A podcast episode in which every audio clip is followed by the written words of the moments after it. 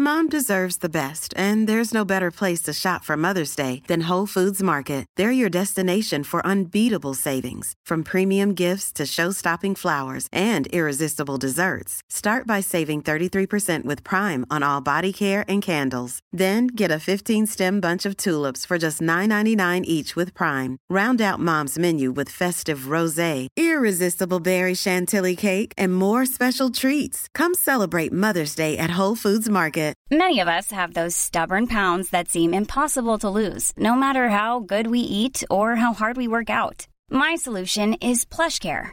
PlushCare is a leading telehealth provider with doctors who are there for you day and night to partner with you in your weight loss journey. They can prescribe FDA-approved weight loss medications like Wagovi and Zepbound for those who qualify. Plus, they accept most insurance plans. To get started, visit plushcare.com slash weight loss. That's plushcare.com slash weight loss.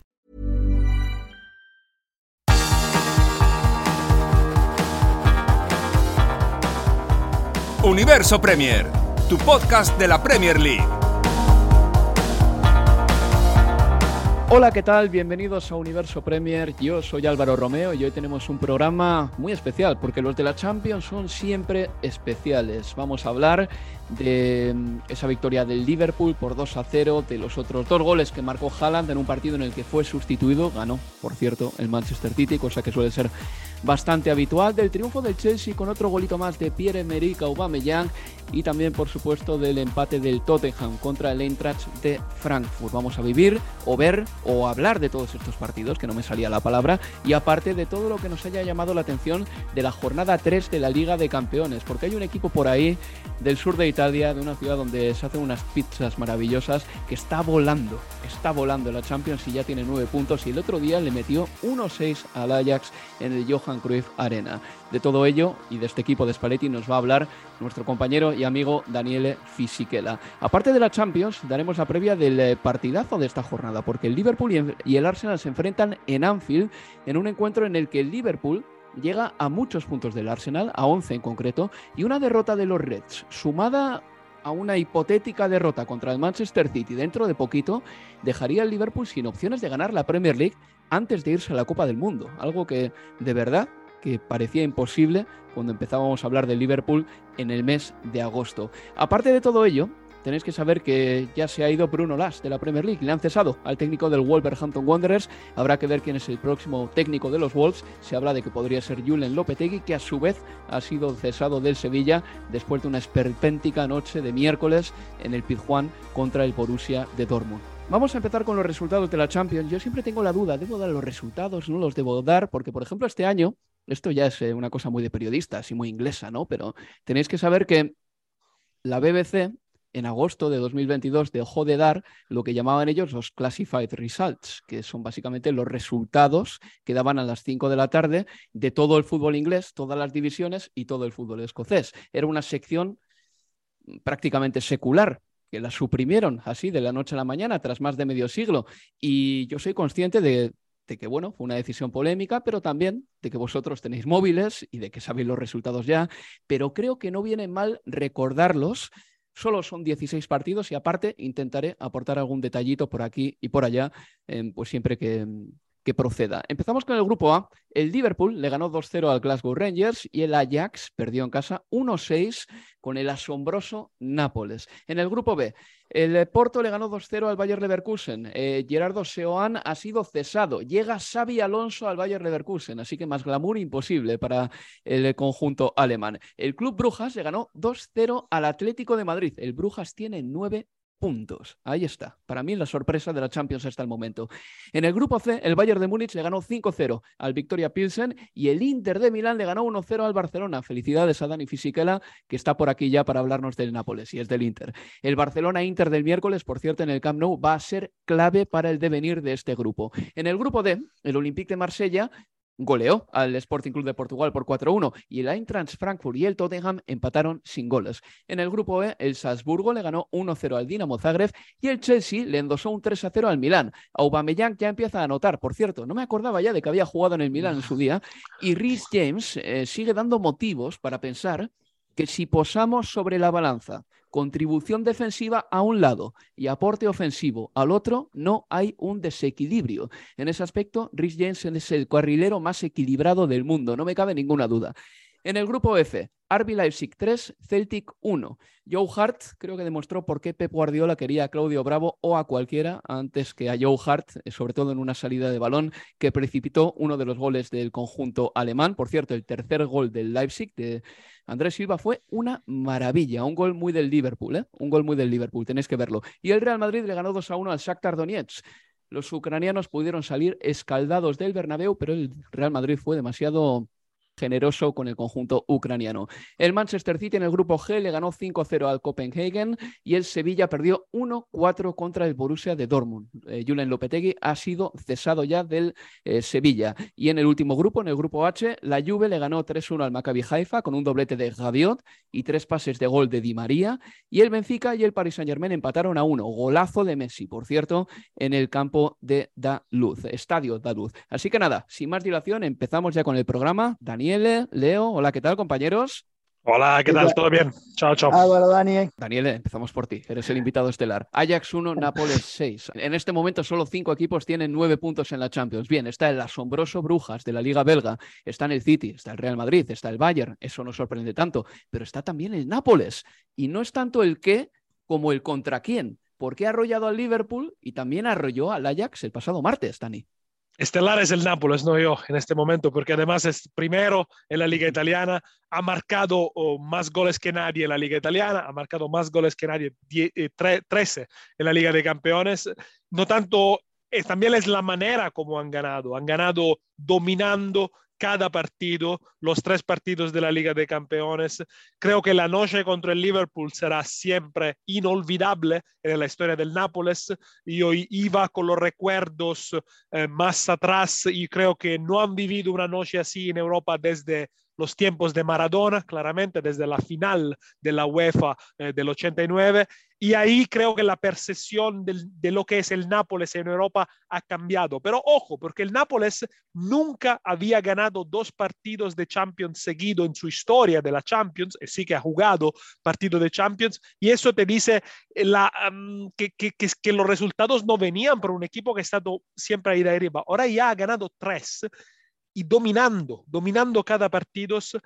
Después que el Ajax le metió el primer gol, a poco a poco eh, recuperaron, se pusieron en el partido, empezaron a tocar la pelota en el campo rival y los goles vinieron como una, una consecuencia natural del juego que, que, está, que ha producido, que produce y que, y que sigue produciendo un equipo que se ha mejorado mucho desde el año pasado. Ya era un equipo contundente, pero ha mejorado la mentalidad, ha mejorado la velocidad del juego y ha mejorado la, eh, también la, fialdad que tienen en sí mismos. Y esto claramente es mérito grande del entrenador uh, Spalletti. Y yo creo que como once inicial en Italia, si, si guardamos a la liga italiana, no hay rivales con el Napoli. El Napoli se la puede jugar con cualquiera el equipo más largo con los suplentes y las rotaciones, vamos a ver, pero en Italia en este momento yo creo que entre Milán y Nápoles, pero el Nápoles yo lo veo, lo veo superior.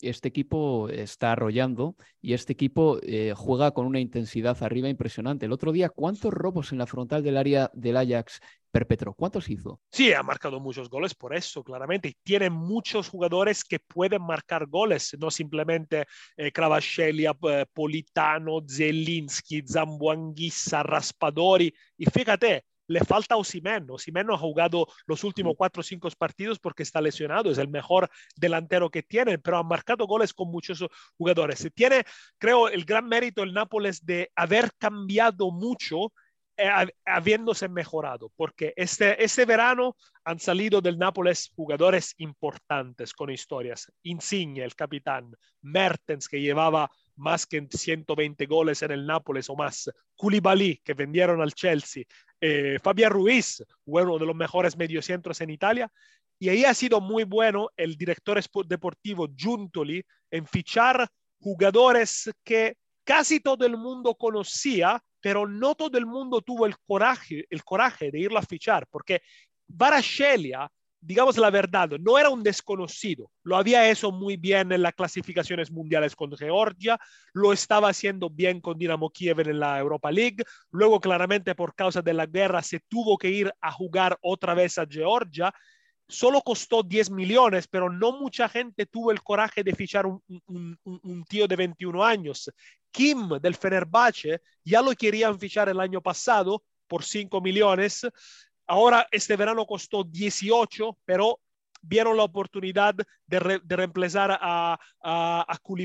Y luego hay otros fichajes que son muy importantes. Raspadori, probablemente el jugador italiano con más talento en este momento, y lo ficharon eh, con, el dinero de, eh, de Fabián Ruiz. Claramente Simeone, que venía de una temporada increíble con el Verona, creo 18 goles marcados, y lo ficharon como vice Osimen, pero también se ha, se ha adaptado muy bien. Y luego hay otros jugadores que ya estaban en la plantilla que han mejorado su nivel. El primero que me viene en la cabeza es Stanislav Lobotka. Todo pasa por él, mm. es el regista, el metrónomo, eh, el tío que da los pases claves, que deta los tiempos, que, que, que indiriza el juego. Y es súper importante. Fíjate, un jugador que el año pasado no da mucho, Zielinski también ha mejorado, venía de una, de una, temporada, eh, digamos, no muy buena. Eh, Di Lorenzo y Mario Rui están haciendo un temporadón, especialmente el portugués, y, todo, todo está encajando bien.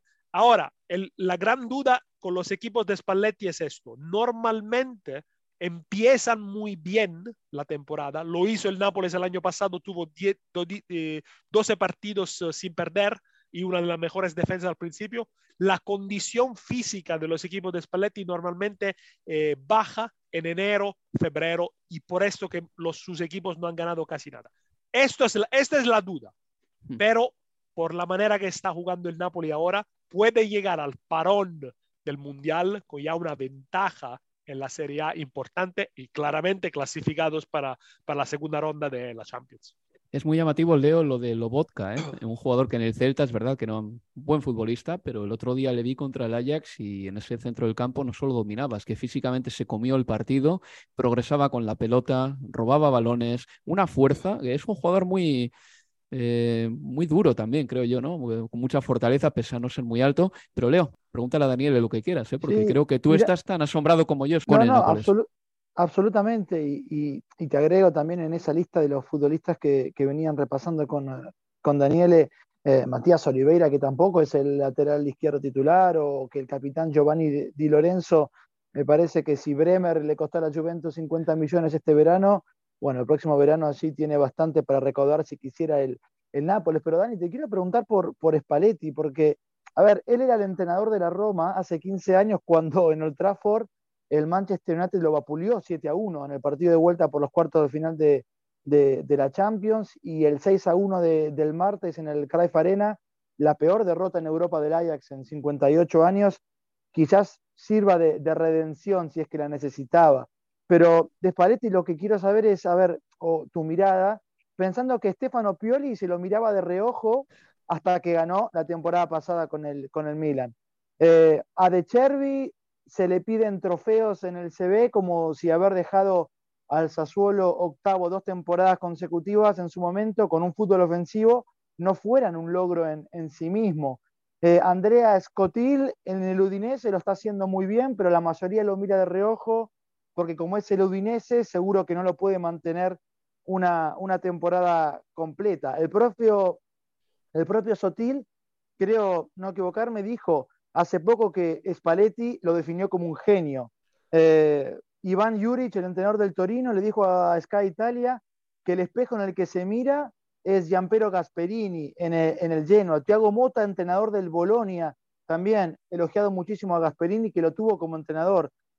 Queda claro que la influencia de entrenadores como Spalletti hoy en día en Italia, al igual que, que Gasperini en sus pares, es muy grande. Pero ¿va a necesitar Spalletti un título para que realmente llegue la, re, la, reivindicación definitiva a su fútbol en Italia? Esa es la mirada que existe hoy allí en, en Italia respecto de Spalletti. Mira, eh, Leo, eh, los entrenadores luego lo, siempre lo dividimos entre, entre, ganadores y entrenadores que no, que no ganan. Eh, Spalletti ha ganado muy poco en comparación a los equipos, el tamaño de los equipos que ha entrenado, porque también ha entrenado el Inter y lo clasificó a Liga de Campeones después de muchos años. Ha ganado un título en eh, Rusia con el Zenit San Petersburg. Yo creo que Spalletti es un, e, es un, es un entrenador que tiene el mérito eh, de haber sido un poco un camaleonte, de haber cambiado piel muchas veces. Eh, él fue el primero que, por ejemplo, antes de Guardiola inventó el falso 9 Totti, el primer falso 9 de la historia es Francesco Totti. Luego, claramente, en un otro sistema, no era un, sistema a la Barça, es diferente. Ahora, si tú ves las alineaciones que ponía el Inter de Spalletti, que solía jugar con dos mediocentros físicos y tres por detrás de la punta, que era Icardi, a, que entonces Icardi, Spalletti le, gustaba, le caía bien, el Nápoles de ahora es completamente diferente y el Nápoles del año pasado es diferente porque tenía jugadores que le gustaba ir acercándose a la pelota, mientras ahora hay Cravascelia, Politano, el mismo Simen, que escapan y crean los espacios. Entonces ha cambiado muchos paletes allí, pero yo creo la mano del entrenador se ve por la gran organización defensiva, por ejemplo, del Napoli, la solidez y la mentalidad. Hay que, hay que seguir aquí, claramente, para ganar títulos, o si no, siempre se quedará un poco corto. Lo vamos a ver. Y Daniel, la última pregunta, eh, antes de despedirte. ¿Qué urgencias económicas tiene Nápoles?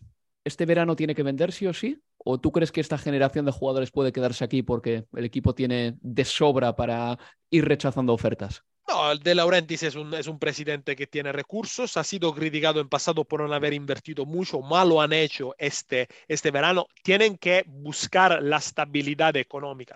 mira, en Italia, en el fútbol italiano, no hay mucho dinero, eso se sabe.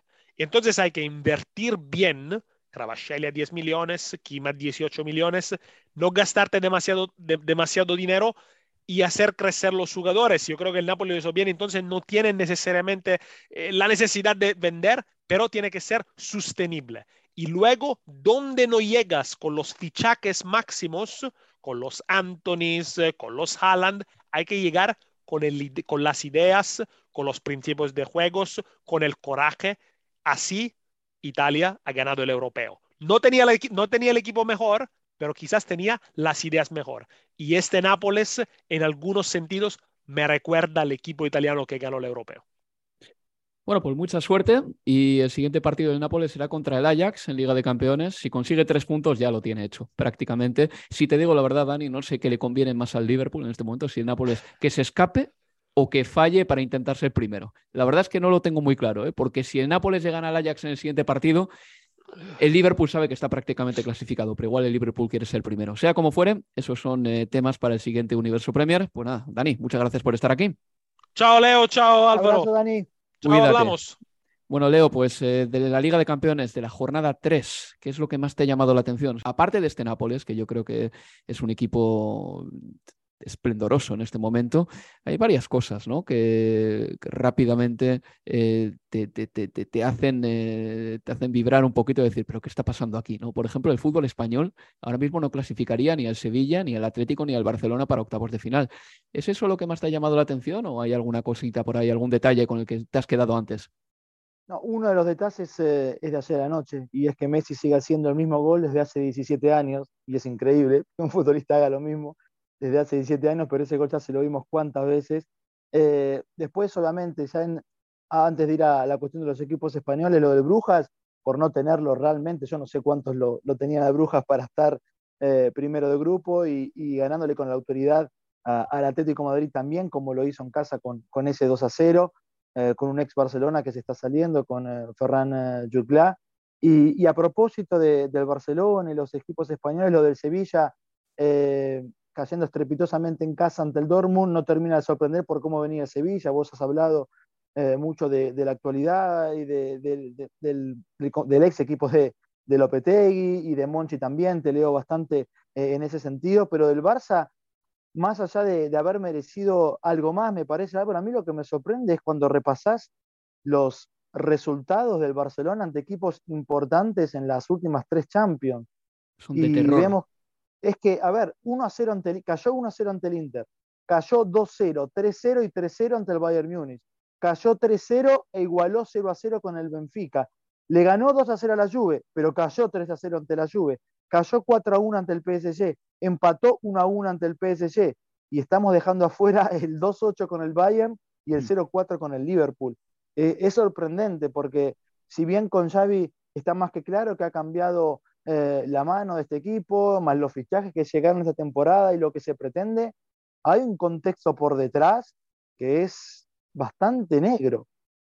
Sí, estoy de acuerdo contigo. Creo que Europa se le viene atragantando al Barcelona desde hace mucho tiempo, que en la liga el equipo va bien y tiene buenos resultados y de hecho apenas ha encajado goles en liga. Creo que ha encajado uno nada más, ¿eh? pero estoy hablando de memoria y lidera la tabla de la liga eh, junto con el Real Madrid. Bien, o sea, yo creo que había que activar las palancas que activó el Barcelona a una costa de vender patrimonio del club.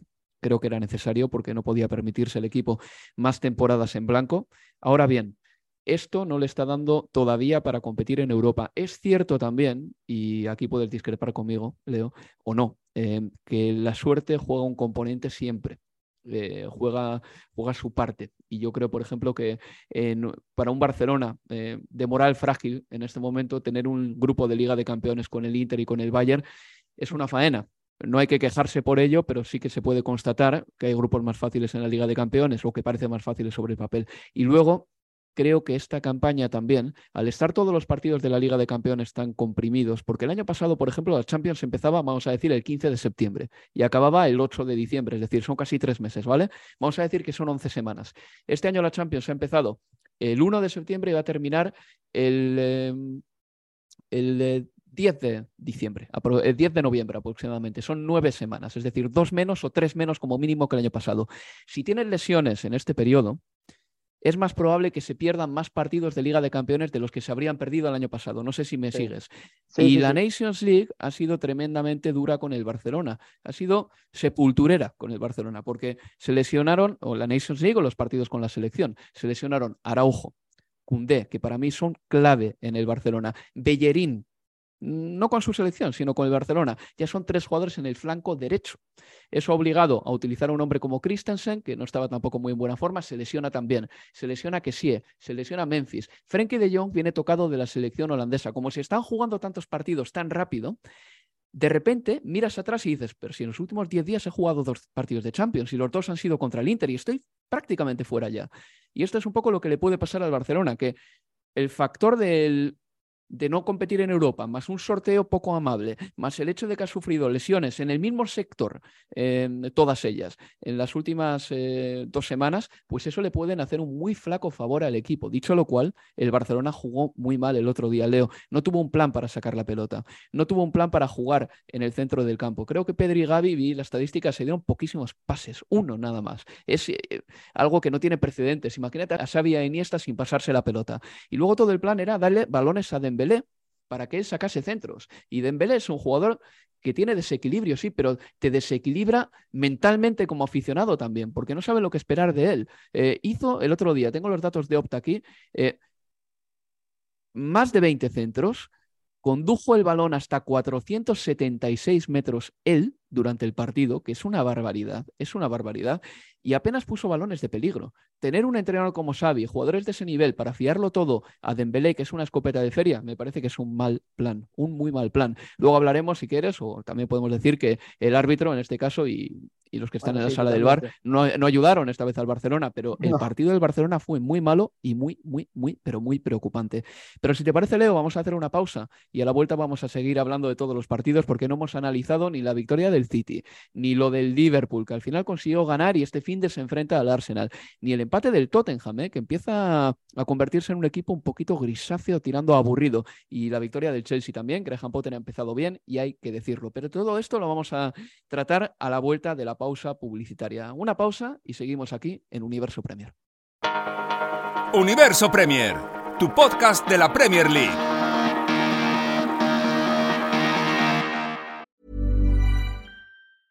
Mother's Day is around the corner. Find the perfect gift for the mom in your life with a stunning piece of jewelry from Blue Nile. From timeless pearls to dazzling gemstones, Blue Nile has something she'll adore. Need it fast? Most items can ship overnight. Plus, enjoy guaranteed free shipping and returns. Don't miss our special Mother's Day deals. Save big on the season's most beautiful trends. For a limited time, get up to 50% off by going to Blue Nile.com. That's BlueNile.com.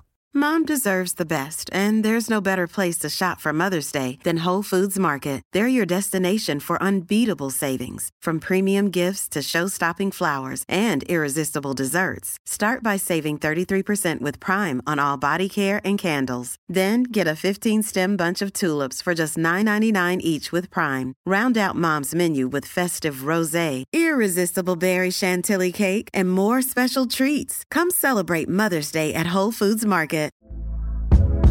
Hey there, it's Michelle Norris. I'm host of a podcast called Your Mama's Kitchen. When I travel, I'm usually looking for a way to find a taste of home when I'm not at home. And one of the things I love to do when I am at home is entertain. And Airbnb allows me to do that. When I was in California recently, I rented a house that had a great kitchen. And when we were sitting around the table, we were all thinking, we're in someone else's house. Someone could be in all of our homes as well. If you have a home, but you're not always at home, you have an Airbnb. Your home might be worth more than you think. Find out how much at airbnb.com/slash host.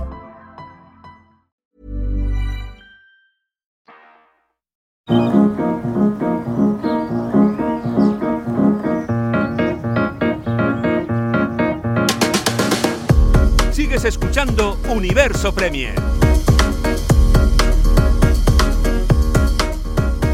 We fall in love and we fall back. I'll give you anything you want, anything you want, anything, you.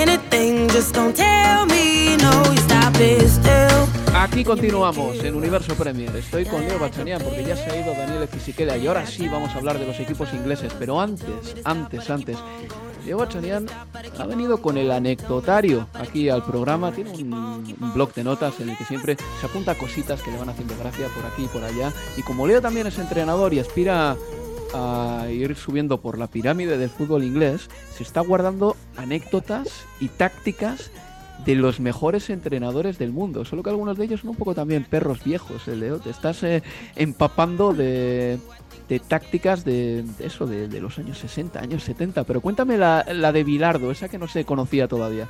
Sí, realmente me pareció espectacular y uno de esos clips eh, de participaciones en algún programa de televisión que terminan apareciendo y uno no sabe por qué aparecen 30, 35 años después. Pero bueno, contaba Bilardo, esto de fines de la década de- del 80, principios de la década del 90, que a Maradona, eh, le comentaba a los conductores, le solía decir, Diego, prometele la camiseta a tres o cuatro rivales. Así en los últimos cinco minutos de partido los tenés cerquita, van a estar todos a la expectativa de, de, de quedar cerca tuyo para pedirte la remera o recordarte que le habías prometido la remera. Y si tenés a tres o cuatro a los que le prometiste cerquita antes del cierre del partido, se van a generar espacios para tu compañero. Me pareció fantástico, fabuloso y, y solo en la cabeza de un obsesivo, de un loco del fútbol como, como Bilardo, creo que hay lugar para, para realmente tener en cuenta ese tipo de cosas. Qué zorro, ¿eh? Aprovechando que Maradona era un ídolo para todos para hacer ese tipo de cosas. Por cierto, eh, ¿sabes quién es un ídolo también incluso para gente que no te, no te lo pensarías tanto? Messi para Futre. Ayer Futre vi, le abordó en el campo del. Benfica. Sí, Sí. sí, le pidió que le firmara, eh, no sé si una bandera, una camiseta, pero sabes, Álvaro, me sorprendió también eh, la sonrisa, la amabilidad de Messi con él. Yo no sé cuánto lo conozco, si le habrán dicho rápidamente quién era antes de que Si ha fuera visto el documental de Figo, le conoce seguro. No lo vi el de Figo, no. Y ahí, Pues Futre, bueno, Futre es, es uno de los eh, muñidores de que ese contrato saliese adelante, porque se llevó una comisión muy buena. Ah, bueno, ahí está. Bueno, ahí está la conexión Barça en todo caso. Pero sí, Sí. me, me encantó esa imagen. Eh, me gustó de Futre que dijo, mira, eh, además eh, se notaba que lo decía con honestidad, yo no sé si mm, eh, tiene el ego inflado o no, pero él decía, solo he visto a dos zurdos mejores que yo en toda la historia. Con uno jugué con Maradona en un partido, pues no sé, de la selección del mundo contra otro equipo, y el otro lo tengo hoy aquí, Lionel Messi. Bueno, en fin, me pareció, me pareció bonito también, y la verdad es que Lionel Messi también se está dando baños de masas allá, allá donde va, porque tú me dijiste, Leo, que el otro día en el campo del Maccabi Haifa también le, le adoraron, le adoraron a Messi. En fin, pasamos adelante, si te parece. Empezamos con los equipos ingleses en la Champions, ¿vale? Hablamos del Manchester City, porque evidentemente es el más deslumbrante de todos los equipos hasta el momento. O sea, no solo en Premier League está cerquita del Arsenal en la tabla, y yo creo que este fin de semana podría superarle si gana su partido y el Arsenal se deja puntos contra el Liverpool, sino que además es que está goleando con tanta facilidad que el otro día, incluso Pep Guardiola se permitió el lujazo de quitar a Erling Haaland para la segunda parte. Dijo Pep Guardiola que necesita a todos los jugadores metidos en la rueda, y puede que tenga razón, eh, justificando eh, el reemplazo de Erling Haaland en el descanso, y decía, más ahora que Walker está fuera. Por eso, de hecho, jugó Rico Luis por Cancelo también. Eh, Walker, por cierto, podría perderse el Mundial si no se recupera de esa lesión en el abdomen. Pero lo importante aquí es que Erling Haaland marcó un doblete y que el City juega en Europa desde hace ya unos cuantos años, te digo la verdad, con las mismas, la misma seguridad, la misma tranquilidad y dando las mismas prestaciones que el Barcelona y el Real Madrid a principios de la década pasada. Es decir, o, que el Bayern hace tres o cuatro años. El City está ahí, está ahí, ya solo le falta ganar la Champions. Es así, es así, ya no le queda más. En Europa ya es una fuerza tan dominante como cualquier otro. Absolutamente, bueno, y, de hecho el entrenador del Copenhagen al finalizar el partido eh, dijo que el Manchester City hoy es el mejor equipo de, del mundo y, y cuesta no, no coincidir quizás con, él o a lo sumo este, creo que serán más los que coincidan que los que no con el entrenador del Copenhagen ayer con eh, la posibilidad de, hacer algunos cambios para, para, Guardiola, por ejemplo el hecho de jugar con dos, eh, con dos puntas como Haaland y con Julián Álvarez, con Haaland alcanzando sus 27 goles en Champions en 22 partidos, una verdadera locura, lo de noruego que es una verdadera locura. es, esta, esta precocidad goleadora creo que solo la tuvo Puskas. Me decían el otro día por Twitter que había otro jugador que la había tenido, no recuerdo el nombre ahora, pero esto solo es comparable a lo que hizo Puskas en el inicio de su carrera, de salir a más de un gol por partido. Absolutamente es de otra época, no, no, no, no estamos, creo, no, porque ni siquiera con, eh, con, eh, con Messi y con, y con Ronaldo creo que el impacto inicial fue, fue así como nos está sucediendo con, con Haaland en términos goleadores. Eh, realmente sublime. Ayer jugando 45 minutos, eh, leía, se encendieron algunas alarmas, me parece, y con, con Haran al, ver que, lo quitaba después de la primera parte, respecto, bueno, ¿se habrá salido con alguna molestia o no? Bueno, lo que está generando Haran que eh, el temor de no verlo completar un partido genera cualquier tipo de, de, suspicacia. Después se vio que estaba tranquilo en el banco de los suplentes, que saltó al campo de juego a saludar a sus compañeros. Me quedo, ¿sabes? También con, con el último gol de, del City, no por Julián Álvarez, que, convirtió su primer gol en, Champions, fue el quinto del partido, sino porque creo que por primera vez en casi o en una temporada y media vi al Jack Grealish de Aston Villa. Un Jack Grealish, Álvaro, que recibió el balón en su propio ¿eh? campo y condujo prácticamente hasta dentro del área. Eso solo se lo, veíamos en el Aston Villa y al mismo tiempo imaginaba a un Grealish llegando al vestuario feliz y contento de la participación propia en ese último gol del equipo, quizás eh, Guardiola mirándolo, pero no, eso no es lo que a mí me gusta demasiado. Pero me parece que fue de los mejores partidos de todas formas de, Jack Grealish. Creo que está teniendo un buen arranque de, temporada, está teniendo buenos partidos eh, y creo que eh, el gol de Álvarez terminó por refrendar lo que es hasta aquí, creo yo, un Grealish que creo yo va a terminar redondeando una mejor temporada que, la pasada en esta y un City que está, que está incontenible, yo creo que necesita, eso sí, algo más de futbolistas que por el nivel que están mostrando fútbol, algunos como Foden, ni que hablar de, de, Bruyne, Bernardo Silva cuando juega. Me refiero a Riyad Mahrez. Hacerlo hizo bien, pero este equipo va a necesitar mucho más del argelino, Álvaro. Sí, desde luego. Y este año no tiene la Carabao Cup, eh, ahora en otoño, para ir pillando la forma, ¿no? creo que Va a tener que ser en la Liga de Campeones, donde por cierto Pep está rotando bastante. ¿eh? Está rotando más en Champions que en Premier League. De hecho, Rodri ya se ha perdido un par de partidos seguidos. Laporte volvió a jugar, quiero decir, también en partidos como estos de Champions, que esta es la, gran la gran ironía, ¿no? El hecho de que en Liga de Campeones casi te puedas permitir casi más hacer las rotaciones que en la Premier, porque se te presentan partidos como este, contra el Copenhague en casa y es eh, prácticamente impensable que el Manchester City se vaya a dejar los tres puntos. Bueno, en fin. Eh, hay que decir de, por cierto, el jugador que he dicho antes que de joven tuvo unos números tan buenos como Puskas fue Fernando Peiroteo, portugués, que me lo decían el otro día. Así que ahí tenéis un poco de, pues no sé, de, información eh, panenquita de fútbol para buscar si os interesa, pero iba a hablar de Haaland. Si jugase 60 partidos, Leo, y pongo el umbral en 60, porque fueron los que jugó Messi para llegar a ese récord en una temporada de 73 goles. Messi consiguió 73 goles en 60 partidos en la 2011-2012. Bien, si Haaland ahora mismo con este promedio jugase 60 partidos, marcaría 95 goles. No, no, es increíble. Es, es increíble, de verdad. El, el otro día De Bruyne le mete el centro en el eh, partido contra el Manchester United y si ese centro va para Gabriel Jesús o para Julián Álvarez, con todos mis respetos, o para el Kun Agüero o cualquier otro delantero, dices, ¿llegará? ¿Sí? ¿No? A ver si llega. Con Haaland yo sabía que ese centro, por muy fuerte o rápido que botase el balón, Haaland iba a llegar. Es que aunque no le lances un buen balón al área, él convierte un balón normalito en eh, una jugada peligrosa. ¿No crees que, así como antes al inicio te decía, bueno, otra vez Messi convirtiendo un gol o el mismo gol que, Mm. que ha marcado en los últimos 17 años, yo creo que uno de los goles de Haaland para cuando se termine su carrera en el que digamos, este gol es Haaland, es él lanzándose con los pies hacia adelante para impactar un balón que viene de Sí, costado. Es ya sí. típico de él, viene del Dortmund, le está sucediendo ya eh, de, de arranque en su carrera en el, en el City. Yo creo que eso es, ya es marca registrada de la casa.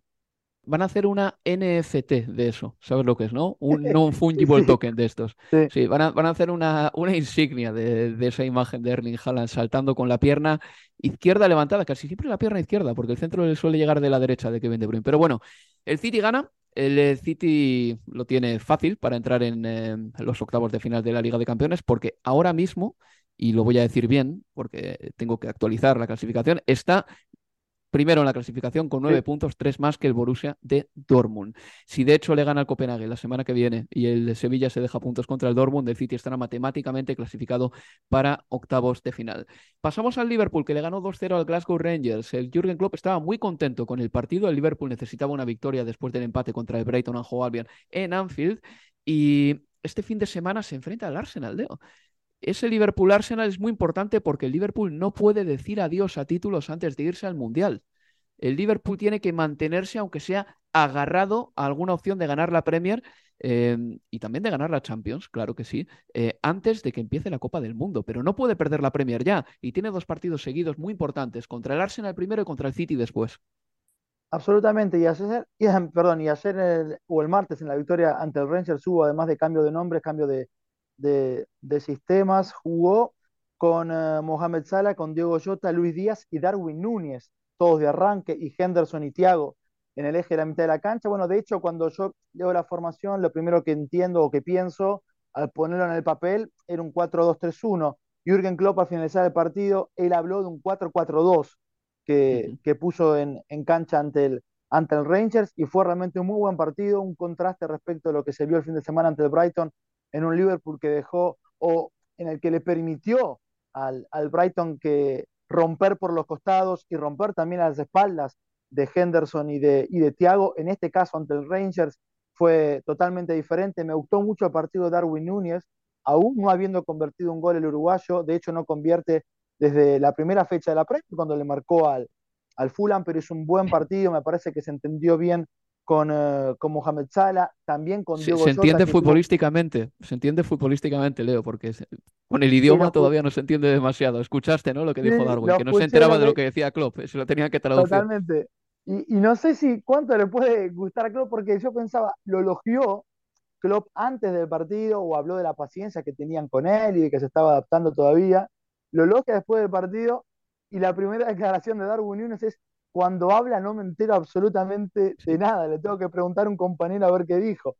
Pero, Pero, pero bueno, eh, sí, pero te digo una cosa, Leo, si Klopp lee esa respuesta de Darwin Núñez, igual se puede enervar. re- Pero si le ve a Darwin Núñez, que tiene cara de ser más eh, majo que las pesetas, diciéndolo, se dará cuenta de que lo dijo de buena fe. sí, totalmente, Sí, totalmente. con No, no, no hay inocencia incluso. Eso, eso más es inocencia que otra cosa. Y, y en todo caso, fair play y chapó para el traductor de Darwin Núñez en ese vestuario, porque a jugar por el partido que hizo está entendiendo a la perfección lo que le pide Klopp, porque Klopp dijo que hizo un Thiago partido Alcántara. Ahí está, quien sea, pero, pero muy bien para, para él, sin lugar a dudas. Pero no, de verdad creo que, que fue un muy buen partido del Liverpool. Tengo ganas de ver si repite eh, nombres y esquema ante el Arsenal en el Emirates, si va con esos cuatro hombres por delante de, de Henderson y, y de Thiago, y, y coincido en cuanto que es una prueba ni que hablar otra vez para este Arsenal, que siempre parece que le corremos el arco, ¿no? Que cuando gana, bueno, esperemos que juegue con, contra X, cuando juega contra X y le gana, en este caso el, el Tottenham, bueno, esperemos ahora ante el Liverpool, pero es una prueba también para este Liverpool, porque como vos decías, no puede permitirse llegar al Boxing Day fuera o al Mundial, fuera de la carrera por, por el título. He estado mirando, Leo, eh, sabes que la Premier League nos ofrece uh, el pack de estadístico del partido. El Arsenal está jugando con una defensa tan adelantada que recuerda a la del Liverpool en la 19-20. ¿Sabes de media a qué distancia están del portero? A 44,5 metros. Solo los dos centrales del Arsenal juegan habitualmente dentro del propio campo del Arsenal, aparte del portero, Ramsdale. Em, es un Arsenal que cada vez se parece más al Manchester City en el posicionamiento. Solo el City, de hecho, juega más lejos del portero que el Arsenal. Eh, es, tremendo la, mano de, Arteta en ese sentido y, queda a las claras también cuando se hablaba, o el propio Arteta lo marcó, que él había tenido varias ofertas antes de irse al Arsenal, uno o dos años antes para ser entrenador principal y como tanto eh, Domenech y Guardiola le decían no es el momento, todavía no es el momento, y cuando finalmente lo vieron preparado le dijeron ahora sí, aceptar la, la, opción que venga, en ese caso fue el Arsenal, y creo yo que Arteta ahora ya de a poco casi en su, en su tercera temporada está demostrando todo lo que aprendió allí, con los dos laterales, Sinchenko, Ben White tirados hacia adentro, lo que bueno, no, no tenía el dato de los centrales jugando tan adelantados, pero es que Saliva además, no solo que, a ver, te permite obviamente en situaciones de balón parado eh, pisar el área rival, pero es que también tiene muy buen pie y puede él ser también parte del, eh, del esquema de circulación de, del equipo. La duda que tengo yo con, con el Arsenal en todo caso es que es una plantilla más corta. Y hasta acá las lesiones han sido benévolas con el equipo y habrá que ver qué ocurre con el fixture apretado si comenzaran a llegar las, eh, las lesiones y Arteta tuviera que cambiar. Pero hasta acá el 11 de memoria que nos sale de, Arteta, de este Arsenal, da para ilusionarse. Necesita el Arsenal que alguien diga presente y levante la mano en la Europa League. Es decir, de todos los suplentes, que algunos se destaquen. Eh, sabemos que Emil Smith Rowe no va a ser ese jugador porque está lesionado, pero cualquiera de esos que en la Europa League suelen eh, jugar de inicio tienen que decir aquí estoy presente porque de verdad. Totalmente, sí, porque Tomiyasu es uno de los primeros que se me viene a la cabeza, si te digo la verdad. Eh, seguramente para mandar a Ben White al central y para que el Arsenal juegue con Saliba y con Ben White, que me parecería mejor que con Saliba y con Gabriel Magallanes, pero bueno, eh, igual por un tema de perfiles, eh, Arteta prefiere poner a Gabriel Magallanes en, la izquierda. Sea como fuere, el eh, Arsenal llega a ese partido líder y con 11 puntos más que el Liverpool. O sea, las cosas son así y así de dura está siendo la campaña de Liverpool en Premier League. Un Liverpool que solo ha estado por delante en el marcador en Premier, Leo, 108 minutos esta temporada. No es nada, ¿eh? Y eso explica perfectamente el nivel de estrés y de prisa con el que el Liverpool está jugando algunos partidos. Pasamos página, siguiente encuentro.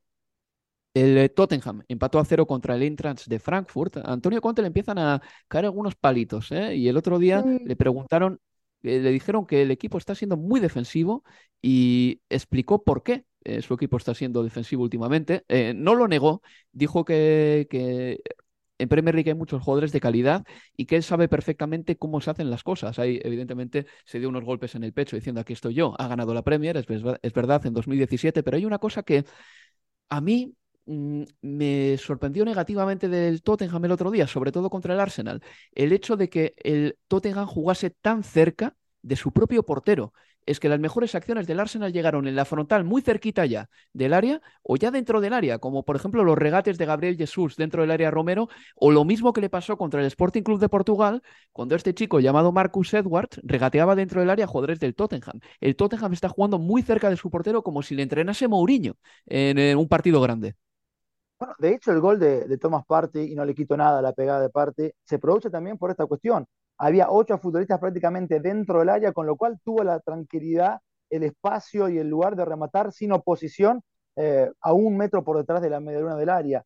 Eh, yo consigo que la prestación del Tottenham en el Emirates fue muy negativa en términos futbolísticos y de resultado también, pero vi el partido ante el Eintracht de Frankfurt y a mí no me pareció muy mal partido del, Tottenham y por, del Tottenham y por eso me sorprendía también cierta reacción hasta en los micrófonos de, nuestra emisora de Talksport en, eh, en los programas de, la Radio Nacional en inglés, donde muchos hinchas de los sports llamaban, eh, a ver, no voy a generalizar, ¿no? Por, pero por lo menos los que llamaban y salían al aire estaban absolutamente enojados y algunos decían, prefiero eh, estar fuera de, de, Champions, pero que el equipo ofrezca un fútbol atractivo. Hablaban de la comparación con, con Mourinho y a mí a veces también me cuesta entender las expectativas de, de, los hinchas, teniendo en cuenta que hablas de un equipo que hasta 2016, por ejemplo, nunca había terminado por encima del Arsenal en la tabla final de la Premier, y ni que hablar que en 30 años el único trofeo ha sido una Copa de, de la Liga. A ver,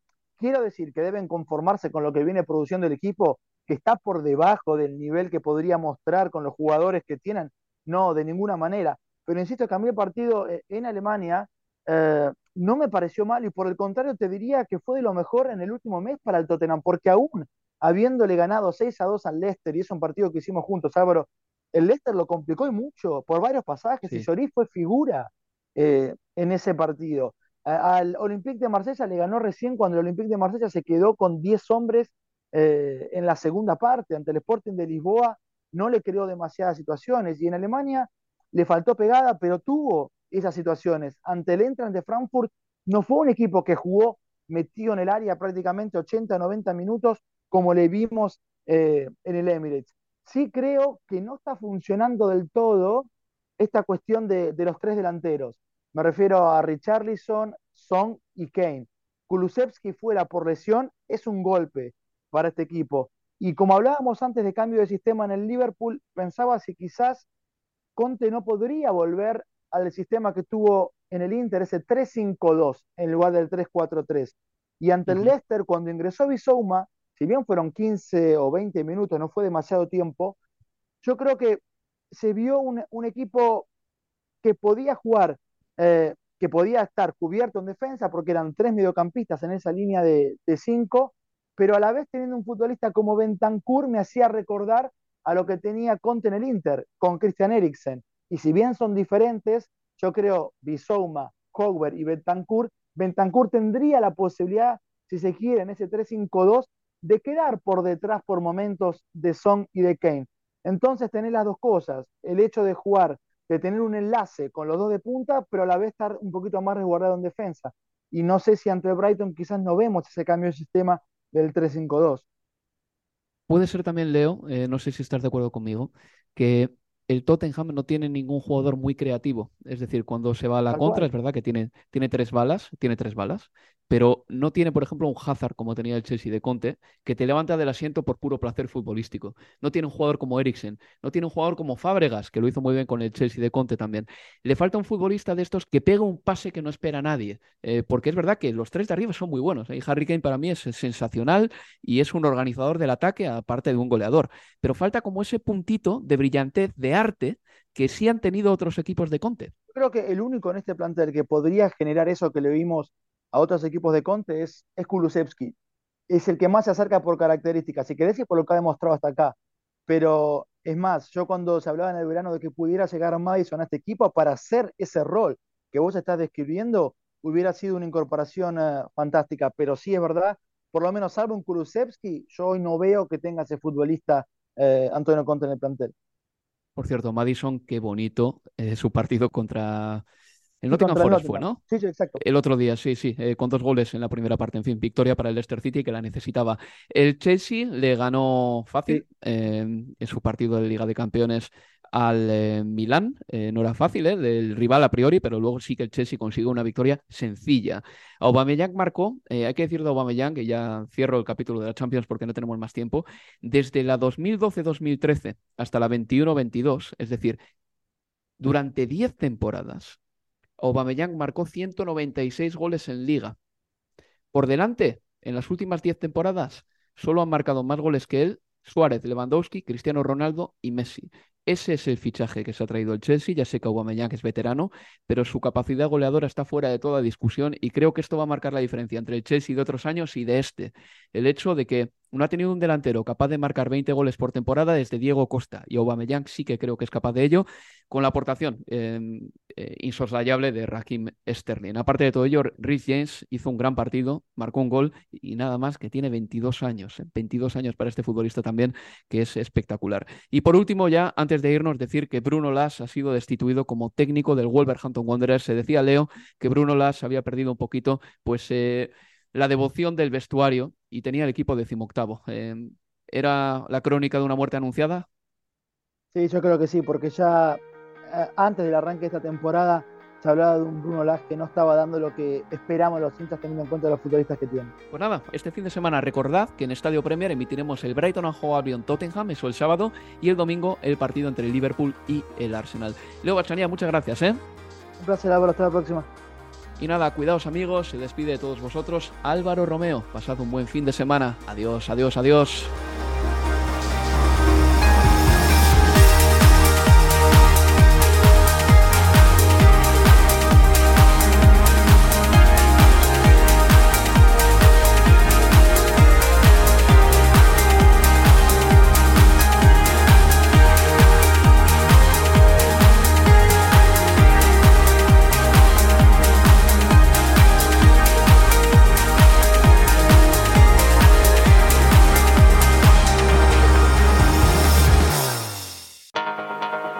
Universo Premier, tu podcast de la Premier League.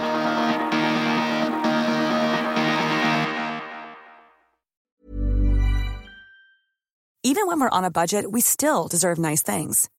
Quince is a place to scoop up stunning high-end goods for 50 to 80% less than similar brands. They have buttery soft cashmere sweaters starting at $50, luxurious Italian leather bags, and so much more.